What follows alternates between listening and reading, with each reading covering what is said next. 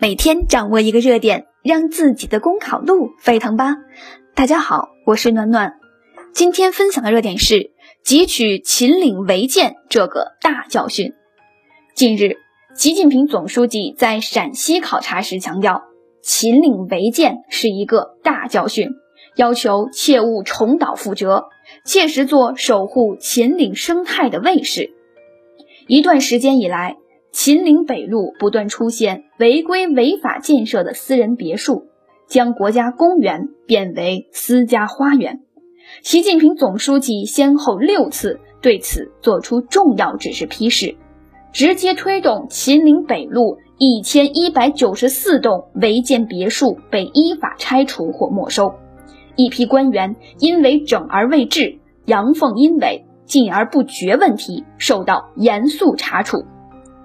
实际上，秦岭违建别墅等诸多破坏环境事件，都不是单一的损坏生态、污染环境问题，背后都存在着严重的不作为、慢作为、乱作为、假作为等问题。秦岭违建这个大教训，充分表明，生态保护抓而不实等于白抓，领导干部必须切实担负起生态环境保护的政治责任。绝不能有责不担，有禁不止，有令不行。秦岭违建这个大教训也警示我们：只有严厉追责、党政同责，用制度利剑明晰生态保护红线，才能扫清生态文明建设执行落实环节的责任漏洞，确保绿水青山常在。中华民族生生不息，生态环境要有保证。生态文明建设是功在当代、利在千秋的国之大事，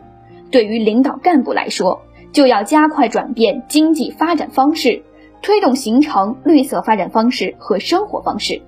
就要全面推动生态环境治理体系和治理能力现代化，全面加强环境污染防治；